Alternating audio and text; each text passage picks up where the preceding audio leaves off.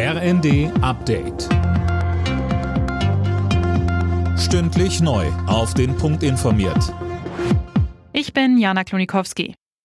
Der Kompromiss zum Bürgergeld sorgt für Kritik. Ampelkoalition und Union hatten sich unter anderem darauf geeinigt, dass scharfe Sanktionen bestehen bleiben, etwa wenn Bezieher des Bürgergelds angebotene Jobs ablehnen.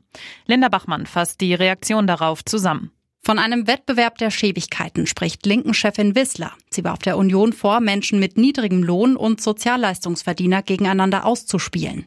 Auch der Paritätische Wohlfahrtsverband kritisiert den Kompromiss scharf. Trotz neuem Namen bleibe Hartz IV Hartz IV und die Menschen in Armut. Arbeitgeberverbände begrüßen die Einigung dagegen. Jetzt muss sich noch der Vermittlungsausschuss von Bundestag und Bundesrat damit befassen. Der Bundeswehreinsatz in Mali wird beendet. Spätestens bis zum Mai 2024 sollen die Bundeswehrtruppen aus dem westafrikanischen Krisenland abziehen.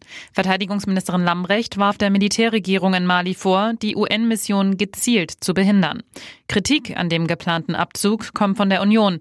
Fraktionsvize Wadefuhl sagte im ZDF. Am Ende überlassen wir diese Region den Russen und islamistischen Terroristen.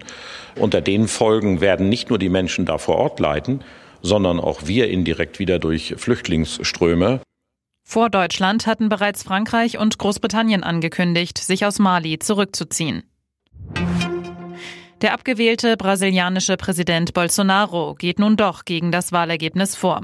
Seine Partei hat Beschwerde eingelegt, weil einige Wahlcomputer angeblich nicht richtig funktioniert hätten.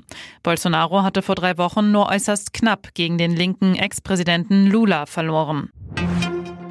Frankreich hat bei der Fußball-WM einen deutlichen Sieg gefeiert.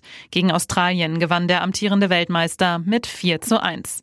Zuvor gelang Außenseiter Saudi-Arabien eine Sensation beim 2 zu 1 Sieg über Topfavorit Argentinien. Polen und Mexiko sowie Dänemark und Tunesien trennten sich am Nachmittag jeweils mit 0 zu 0. Alle Nachrichten auf rnd.de